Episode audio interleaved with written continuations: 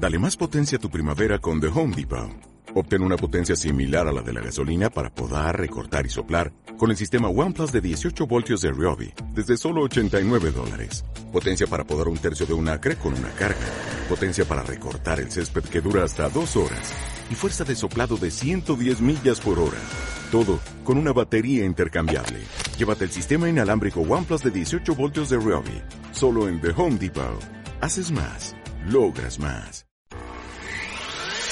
Bienvenidos a Guanajuato en la hora nacional, yo soy Marco Alvarado y me da muchísimo gusto que nos estén acompañando un domingo más. El día de hoy no me encuentro solo porque también está conmigo Rosario Morales, Eunice Ríos, Pablo Buzo del Congreso, por supuesto Hugo Aldair y bueno, tenemos muchísimo que platicarles esta noche, así que no le pueden cambiar. Y bueno, esta noche tenemos la presencia de gente muy importante y que la verdad me da muchísimo gusto porque son personas que vienen de mi municipio de San Francisco del Rincón que yo les mando un saludo enorme a todos y quiero presumirlos a nivel estatal porque somos una ciudad que tiene muchísimo y por supuesto que también contamos con gastronomía y es de lo que vamos a hablar esta noche en Guanajuato en la hora nacional y me encuentro con eh, Jazmín Cantú que viene de Desarrollo Económico del municipio y viene con muy buenas noticias porque el Festival del Pambazo este año se realiza porque se realiza Jazmín. Muy buenas noches, bienvenida a Guanajuato en la hora nacional. Hola, ¿qué tal? Marquito, pues muchas gracias por el espacio. La verdad que el día de hoy venimos muy contentas, nuestra cocinera tradicional, Coquito Gutiérrez, acompañándome, contentos de poder eh, celebrar nuestro tercer Festival del Pambazo en nuestro municipio. Es un orgullo para nosotros poder presumir eh, la gastronomía que tenemos en San Francisco del Rincón, como es este Festival del Pambazo en su tercera edición, la cual tenemos visualizado poder realizar el día 5 de septiembre en el jardín principal en nuestra zona peatonal Marco. Va a ser un horario de 10 de la mañana hasta las 8 de la noche. En esta edición vamos a tener el estado de Jalisco y Yucatán invitados. Es uno de los atractivos que tenemos y que pues más adelante pues vamos a seguir platicando, Marquito, ¿cómo ves? Oye, me parece increíble. Aparte, estamos realizando una nueva edición del Festival del Pambazo. Yo recuerdo la emoción de toda la gente de San Francisco del Rincón cuando escuchó que se iba a hacer una primera edición del Pambazo. Y bueno, los demás municipios tenían la curiosidad también de venir a, San Francisco del Rincón y saber de qué se trataba, qué es lo que iba a ver, qué iban a encontrar. Y sobre todo, y lo vamos a platicar en un momento más, porque tenemos a una cocinera tradicional que nos va a dar todos los detalles de las delicias que tenemos aquí en el municipio de qué es un pambazo, porque mucha gente lo escucha, seguramente lo ha visto a lo mejor en otros lugares del país, pero quiero decirles que los pambazos de San Francisco del Rincón son inigualables, no solamente en el sabor, sino también en la forma y vamos a platicar de ello. ¿Qué cambios va a haber eh, a partir de la primera edición del Festival del Pambazo a esta nueva que viene en el 2021? Mira Marco, pues en, en esta edición, en esta tercera edición, ahora con esta reactivación económica bajo la pandemia del COVID-19, pues estamos tomando muchas medidas a partir de esta tercera edición. En una pasada edición tuvimos un total de 14 mil visitantes con un gran éxito en tanto en el área de gastronómica, artesanos y los artesanos que estuvieron ahí vendiendo, pues en realidad se llevaron una muy buena impresión y una derrama económica que, que nos generó en el municipio con un impacto muy bueno. Entonces, en esta ocasión, por la cuestión de la pandemia, pues estamos visualizando el poder cuidar a todos los turistas, a todos los visitantes con un perímetro resguardado en el cual como autoridades municipales pues buscamos la seguridad primeramente de la salud y que puedan estar disfrutando en familia en este evento en nuestra zona peatonal de nuestro municipio de San Francisco del Rincón y que podamos tomar todas las medidas todos unidos. Vamos a poder realizar este tipo de eventos aquí en este municipio con colocando la, el gel, colocando eh, haciendo la sanitización correspondiente y los espacios también para la degustación y en las filas que vamos a tener con los expositores. Entonces buscamos una reactivación económica escalonada jornada y con el apoyo de todas las cocineras y todos los artesanos. Oye, me parece perfecto. Y hablando precisamente de las cocineras, tenemos a una invitada de lujo que la verdad me da mucho gusto que esté con nosotros porque nos va a antojar esto que vamos a poder probar en el Festival del Pambazo ya en su tercera edición. Así que en este momento vamos a platicar con Coquito, que ya está aquí con nosotros. Y eh, aparte de todo, nos va a hablar un poco de este delicioso platillo que aquí en San Francisco del Rincón es muy tradicional y que mucha gente como ya lo hemos platicado porque mis compañeros del trabajo incluso dicen, bueno, pero pambazos los hemos probado en México o en otros estados y, la verdad es que no es lo mismo, porque llegan a otros lugares y a lo mejor es un bolillo gigante, común y corriente y ese ya es el pambazo, ¿no? Vamos a platicar del pambazo de San Francisco del Rincón, que aparte nos da una identidad muy importante dentro de la gastronomía. Muy buenas noches, bienvenida, qué gusto tenerla con nosotros. Platíquenos y antójela a todo mundo que nos está escuchando en este momento, ¿qué son los pambazos de San Francisco del Rincón? Bueno, mi nombre es Coco Gutiérrez, soy del restaurante El Crisol. Mi participación ahora aquí es tercer festival del pambazo, va a ser con el pambazo en nogada, ¿verdad? Este pambazo es una fusión del chile en nogada. Esperamos verlos por aquí y que lo prueben y que nos digan lo rico que está. También van, vamos a tener a todas nuestras cocineras tradicionales también aquí de San Francisco del Rincón, donde también van a participar con los ricos pambazos rellenos de, de papa, de, de papa con chorizo, de frijolitos, cada de carne molida, todos muy ricos. Los invito a que vengan a San Francisco del Rincón en nuestra tercera edición del Festival del Pambazo. Los esperamos.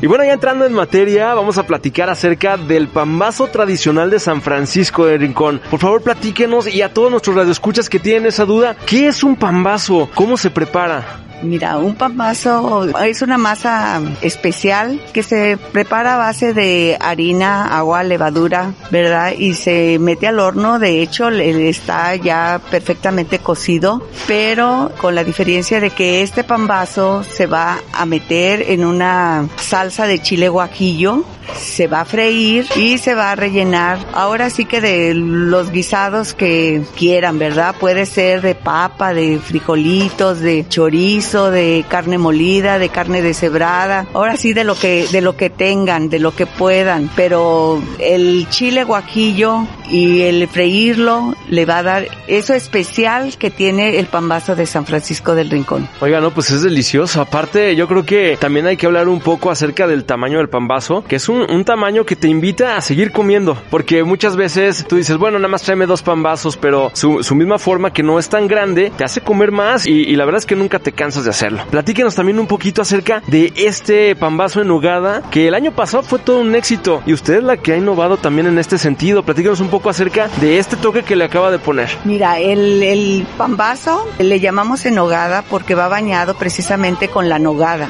¿verdad? Y está, se baña en vez del chile guajillo, es el chile poblano con cilantro, lleva ajo, cebolla y un poquito de chile jalapeño para que le dé un poquito más de sabor y va relleno con la misma carne que se rellena el chile en hogada. Por eso es el pambazo en hogada. Oiga, no, pues qué delicia. Definitivamente tenemos que venir a probarlo. Pues aproveche para invitar a toda la gente que nos está escuchando para que vengan a San Francisco del Rincón y prueben este pambazo que es muy especial y por supuesto va a haber una variedad muy amplia porque hemos estado innovando aquí en el municipio gracias a las cocineras tradicionales y ahora también Jazmín nos va a platicar un poco acerca de ello porque hasta un pambazo sin gluten también lo vamos a tener presente en el festival. Uno dulce también que eso a lo mejor no lo esperábamos, ¿no? Un pambazo dulce. Hay que invitar a toda la gente para que venga. Miren, yo los invito a que visiten San Francisco del Rincón, especialmente en esta fecha, que es el 5 de septiembre. Los esperamos a todos. Vamos a est estar desde las 10 de la mañana hasta las 8 de la noche. Vengan con toda su familia. Eh, realmente van a comer bien y económico. Una variedad infinita de platillos. Aquí los esperamos. Excelente, pues muchísimas gracias. Jazmín, platícanos, va a haber música que vamos a tener en la plaza principal porque aparte se engalana con todos estos eventos y nos encanta ver el municipio lleno de gente, lleno de visitantes, por supuesto de todas las familias que pueden aprovechar todos estos momentos para reunirse. Obviamente ya tenemos los protocolos debidos este que nos marca salubridad y bueno, vamos a poder vivir un bonito festival con toda la familia. Así es, Marco, vamos a tener un sinfín de actividades. Primeramente vamos a, a tener un trenecito que va a estar visitando este evento que va a ser de manera gratuita porque también tenemos que considerar los estacionamientos para todos los visitantes visitantes. Entonces va a ser un circuito que va a realizar un tren desde las instalaciones de la feria del municipio hasta el evento como tal. Va a ser gratuito, va a ser amenizado y va a ser una experiencia totalmente muy inolvidable con toda tu familia en el cual vas a disfrutar. Te comparto un poquito del programa. Vamos a tener concursos de canto, talentos locales, un baile moderno de Casa de Cultura. Vamos a tener un mariachi que se llama Lluvia de Estrellas que es reconocido a nivel estatal. Vamos a contar con el Ballet Folclórico de la Universidad de Guadalajara con un prestigio a nivel internacional ya que se ha presentado en 30 países y vamos a tener también la participación de un ballet folclórico del estado de Yucatán como representante que es la vaquería yucateca, un baile típico de, de Mérida. Vamos a contar con la danza Apaches Espíritu de Lobos de Mineral de Pozos, un pueblo mágico y vamos a cerrar con una banda que se llama Banda Imperio. Vamos a contar también con espectáculos dentro de Plaza Márquez que es el circuito en recorrido. Vamos a tener también un show para todos los pequeños de casa y vamos a contar también con grupos locales. Dentro de este recorrido vamos a contar con la callejuela Oliva y Orozco que ahora vamos a estar ampliando nuestro evento por la cuestión de que también los expositores demandan más espacio y ahora esta contingencia sanitaria pues brindar más espacios para los comensales. Es por eso que estaríamos ampliando esta callejuela Oliva y Orozco y en esta zona va a haber degustaciones de tequilas, pulques, mezcales, entonces va a ser un sinfín de actividades durante todo el día desde las 10 de la mañana hasta las 8 de la noche con diferentes atractivos que puedes pedir tú la canción ahí al mariachi y va a ser totalmente gratuita para que lo disfrutes con toda tu familia y con tus amigos, todos tomando la sana distancia y unidos para que salgamos con esta economía adelante. Oye, me parece perfecto, la verdad es que el programa está increíble y mezcla un poquito de todo, así que toda la familia va a estar muy contenta de poder disfrutar del tercer festival del Pambazo en San Francisco del Rincón. Les recordamos que va a ser el 5 de septiembre a partir de las 10 de la mañana, pero los invitamos a que lleguen temprano para que puedan disfrutar de todas las actividades. Además, ya es increíble llegar a San Francisco del Rincón, pasear por su camino viejo, que híjole, la verdad, yo estoy orgulloso eh, de tener una entrada como esa en la ciudad. Es algo que no lo ves en ninguna parte del estado. Entonces los invitamos para que vengan a San Francisco, que recorran sus calles, aprovechan, vemos sombreros, vemos gastronomía, vemos espectáculo. Hay que visitar San Francisco del Rincón. Así que, Jazmín, muchísimas gracias por invitarnos. ¿Algo más que quieras agregar? Pues Marquito, los esperamos a todos. Es a nivel nacional este evento. Buscamos una derrama económica para nuestro municipio, pero también apoyar a toda la economía cercana aquí a San Francisco y que los visitantes puedan apoyarnos de una manera sana y una reactivación escalonada con un apoyo entre todos. Excelente, pues todos invitados al tercer festival del Pambazo en San Francisco del Rincón. Muchísimas gracias por visitarnos. Ya estaremos todos disfrutando de este gran evento y pues invitamos a todas las familias del estado de Guanajuato y de los alrededores porque el programa también sale de nuestras fronteras y a través de Spotify también pueden escuchar esta entrevista. Entonces, ya lo saben, en San Francisco del Rincón la cita es el 5 de septiembre, tercer festival del Pambazo en punto de las 10 de la mañana y vamos a ir a conocer a todas nuestras cocineras tradicionales que nos tienen diferentes estilos de pambazo, pero eso sí, al estilo original de San Francisco del Rincón, lo tradicional que nos encanta ofrecerlo a todo el mundo para que lo conozcan. Pues muchísimas gracias y mientras tanto, vamos con más información en Guanajuato en la hora nacional. Ya está con nosotros Charito Morales, así que Charito, te dejo los micrófonos y muy buenas noches. Guanajuato en la hora nacional. Guanajuato en la hora nacional.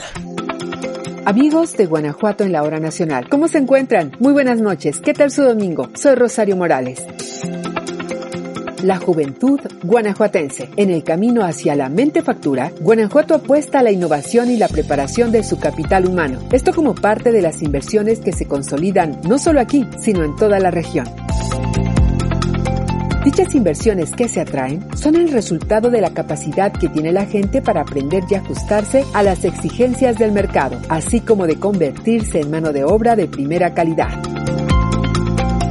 Es importante destacar que, en el tema de capacitación y educación dual, más de 4.000 estudiantes han sido enviados al extranjero para prepararse en diversas especialidades. Respecto a la generación de empleos, el Estado se coloca en la quinta posición a nivel nacional y se sitúa como la sexta economía en la aportación del Producto Interno Bruto, es decir, de las más altas. La entidad se fortalece como referente nacional por la red de parques industriales con inversión privada, integrados por 29 grandes complejos activos. Suma 914 millones de dólares de inversión acumulada y más de 126.200 empleos comprometidos. La creación del Instituto para el Desarrollo y Atención a las Juventudes del Estado de Guanajuato permite impulsar políticas públicas transversales que alinean a las dependencias del gobierno estatal en favor de la juventud. Recordemos que los jóvenes son talento, esencia y creatividad, características propias para ver siempre hacia adelante y crear oportunidades para todas y todos. Es justo aquí donde se apuesta al futuro con la mente factura. Pese a la pandemia, en Guanajuato se fomenta el cambio y se crean condiciones hacia un empoderamiento de la juventud con mejores alternativas, como la adaptación del conocimiento, respaldos y actividades económicas al formato digital para seguir avanzando y no frenar su impulso. Los jóvenes deben luchar por sus sueños. El éxito está en sus manos. Que nada ni nadie les diga que no se puede. Aquí se tiene la fuerza, el empuje y el coraje para cambiar el rostro de nuestro estado y de todo México. Guanajuato en la hora nacional.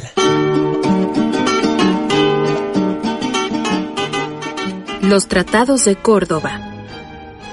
¿Sabes qué son los tratados de Córdoba? Déjame contarte que por medio de este documento se pronunció públicamente la independencia de México.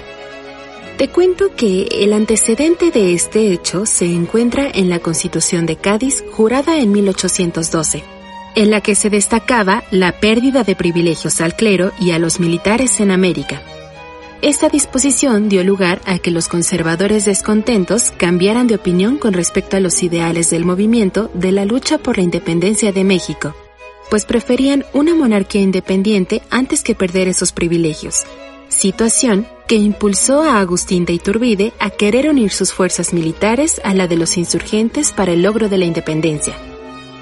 A pocos meses de alcanzar lo que tanto anhelaban, el 10 de febrero de 1821, en Acatempan hubo un encuentro entre Agustín de Iturbide y Vicente Guerrero, lo que representó un acto de reconciliación entre las fuerzas virreinales y el ejército insurgente, a este hecho se le conoce como el abrazo de Acatempan, que dio lugar al Plan de Iguala o Plan de Independencia, proclamado el 24 de febrero de 1821 en Iguala Guerrero, en el cual se establecieron las bases para lograr la consumación de la independencia de México y la creación del ejército trigarante o de las tres garantías, que daba honor a su nombre por la unión entre España y México, la independencia y la religión, y buscaban garantizar el cumplimiento del Plan de Iguala. El 3 de agosto de 1821, Juan O'Donoghue, capitán general y jefe superior político en la Nueva España, llegó a Veracruz. Quedó enterado de la sublevación de Agustín de Iturbide como primer jefe del ejército imperial mexicano de las Tres Garantías en favor de la independencia de México, así como del Plan de Iguala motivo por el cual le dirigió una carta invitándolo a una reunión que tuvo lugar en la entonces Villa de Córdoba. El 24 de agosto de ese mismo año, ambos llegaron a un acuerdo mediante la firma de los Tratados de Córdoba, y ese esfuerzo político logró el pronunciamiento de la independencia de México conformado de 17 preceptos, que no fueron solamente el reconocimiento de la unión de las fuerzas insurgentes y realistas o el concilio de intereses entre la corona española y el virreinato de la Nueva España, sino un cuerpo jurídico estructurado que siguió siendo utilizado hasta la formación del primer Congreso Constituyente mexicano. Te invitamos a conocer más sobre este y otros temas a través de nuestra página electrónica en la siguiente dirección archivohistórico.guanajuato.gov.mx. Guanajuato en la hora nacional. Guanajuato en la hora nacional. ¿Qué tal amigas y amigos? Es un gusto saludarles domingo a domingo y que nos acompañen aquí en Guanajuato en la hora nacional. Yo soy Hugo Aldair y déjenme contarles que no existen dos huellas digitales iguales. Cada persona en el mundo posee una serie de rasgos y formas que crean un patrón único. Por eso es que en series de televisión o cualquier película policíaca se hace tanto énfasis en la recolección de las huellas de los dedos. El primero de septiembre se celebra el Día Mundial de la Dactiloscopía, en honor al hombre que vio la importancia de los rastros biológicos de los seres humanos al momento de recabar pruebas para esclarecer un caso criminal. Ustedes me preguntarán, bueno, ¿y quién fue Juan Bucetich? Pues permítanme contarles que Juan Bucetich fue un croata nacionalizado argentino, quien desarrolló la primera clasificación de las huellas dactilares y generó las primeras fichas dactiloscópicas del mundo. Su fuente de inspiración fue la conferencia que Francis Galton había pronunciado ante la Real Sociedad de Londres y que hablaba sobre la impresión dejada por el pulgar y los otros dedos. A raíz de esta información, Bucetich creó cuatro grandes grupos para clasificar los rasgos de una huella. Arcos, presillas internas, presillas externas y verticilos. En base a su método y la creación de las fichas dactiloscópicas, la policía de Buenos Aires pudo identificar en 1892 a una asesina. Se trataba de Francisca Rojas, una mujer oriunda de la ciudad de Necochea, quien había matado a sus tres hijos e inculpado a su marido, pero había dejado atrás una huella ensangrentada de su pulgar, evidencia que la delató y colocó en la palestra mundial la utilidad y veracidad de la dactiloscopía como método eficaz para las experticias forenses. Recoger una huella dactilar no es una tarea difícil, solo se necesita la superficie donde se dejó la huella, algún polvo adherente, puede ser desde talco hasta el polvillo de los maletines de criminalística, una brocha gruesa de esas que se usan para aplicar el colorete y una superficie con pega, como un pedazo de cinta adhesiva transparente para retener la impresión. Sin embargo, la identificación de los rasgos de la huella es otra historia. Aquí se necesitará mucho conocimiento de algún método de clasificación dactiloscópica, tiempo y una buena lupa. Primero de septiembre, Día Mundial de la Dactiloscopía. Espero que este tema los haya dejado pensando y analizando la importancia que tienen nuestras huellas dactilares. Yo soy Hugo Aldair y no le cambie, porque les traemos más temas aquí en su programa, Guanajuato en la Hora Nacional. Seguimos con más. Guanajuato en la Hora Nacional. Guanajuato en la Hora Nacional. Hola, buenas noches. Yo soy Eunice Ríos. Gracias por continuar con nosotros en Guanajuato en la hora nacional. Quiero platicarles sobre el Día Mundial de la Salud Sexual, que se celebra el 4 de septiembre. Los derechos sexuales son derechos humanos universales basados en la libertad, dignidad e igualdad entre todas las personas. Y dado que la salud es un derecho fundamental, la salud sexual debe ser un derecho básico. Para asegurar el desarrollo de una sexualidad saludable, los derechos sexuales deben ser reconocidos, promovidos, respetados y defendidos por todas las sociedades con todos sus medios.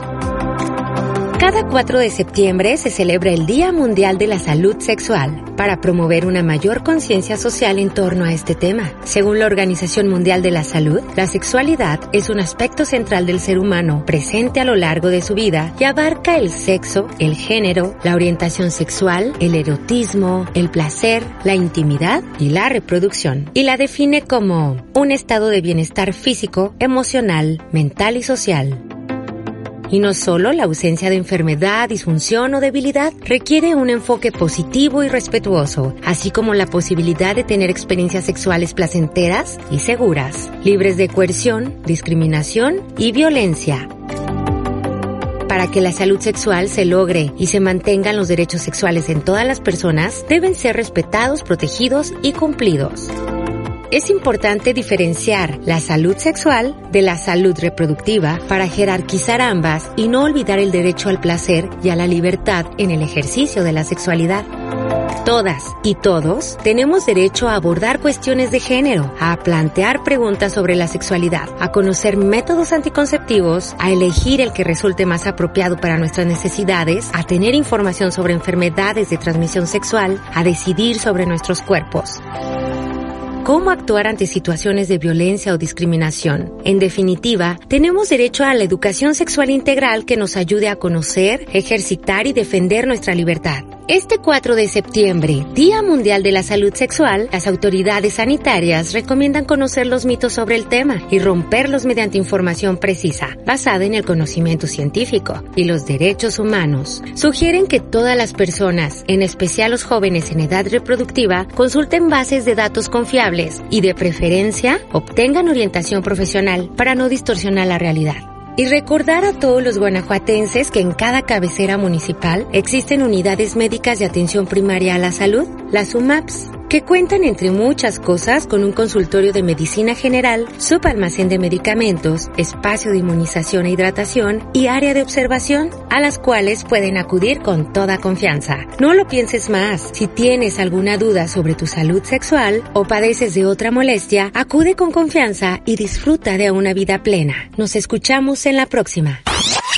Guanajuato en la hora nacional. Muy buenas noches, amigas y amigos de Guanajuato en la hora nacional. Les saluda Pablo Buzo Muñoz. En esta cápsula me es grato compartir con ustedes un tema de gran valía y orgullo para Guanajuato, y en particular a los habitantes del municipio de San Felipe. En el aniversario del natalicio de José Pragedis Gilberto Guerrero Hurtado. Pragedis Guerrero es uno de los personajes poco conocidos o estudiados dentro de la historia guanajuatense e incluso a nivel nacional. Precursor del movimiento movimiento revolucionario de 1910 y que mantuvo una gran actividad editorial y periodística en vísperas del siglo XX y última década del porfiriato. Lector ávido de la prensa opositora al régimen, inició el estudio de autores de la ilustración francesa y anarquista que repercutirían sin lugar a duda en su manera de entender la situación por la que el país atravesaba durante un gobierno establecido décadas atrás. Pragelis Guerrero nació el día 28 de agosto de 1880 82 en los Altos de Ibarra, lugar situado hoy en día en el municipio de San Felipe, Guanajuato, perteneciente a una familia de hacendados de la región. A la edad de 17 años su labor en la prensa da comienzo en periódicos locales como El Heraldo del Comercio de León, El Despertador de San Felipe, a la par de su trabajo como periodista también causó alta en la milicia al ingresar a la segunda reserva del ejército que el general Bernardo Reyes había organizado como parte de la reestructura de las tropas mexicanas. En el año de 1901 también comenzó a trabajar como corresponsal en el Diario del Hogar, que era dirigido por Filomeno Mata. Sin embargo, durante una manifestación de partidarios liberales contra la elección del propio general Reyes en la ciudad de Monterrey, el ejército reprimió la protesta, solicitó su baja del cargo que ostentaba como subteniente de caballería. Durante el año de 1906 fue invitado a formar parte de la junta organizadora del Partido Liberal Mexicano posterior a este suceso, en el año de 1907 comenzó a colaborar en el periódico Revolución de los hermanos Flores Magón. También fundó el periódico El Alba Roja. A mediados de 1908 junto a Enrique Flores Magón y desde la ciudad de El Paso, Texas, en el cual se encontraban residiendo, planearon un levantamiento junto a otros integrantes del partido que iniciaría en poblado del norte del estado de Coahuila, para posteriormente dirigirse a Chihuahua. Siendo descubierto el plan y postergado este intento,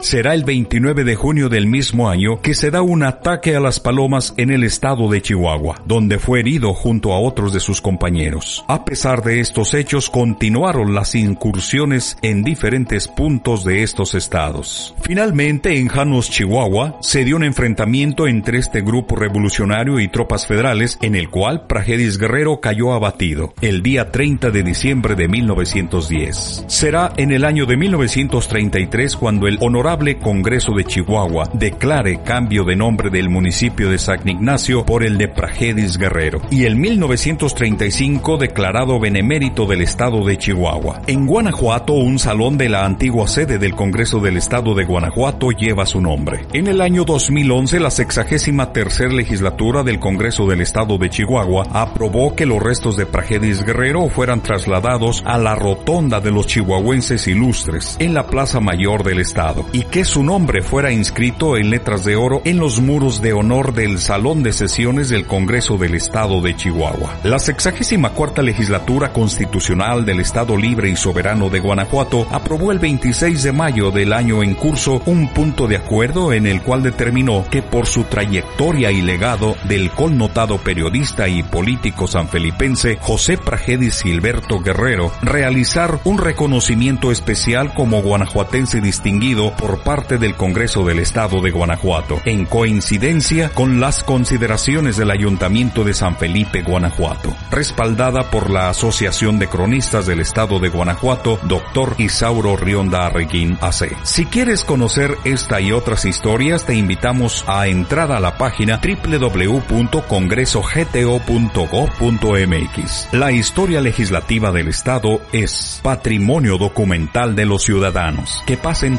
y todos ustedes muy buenas noches.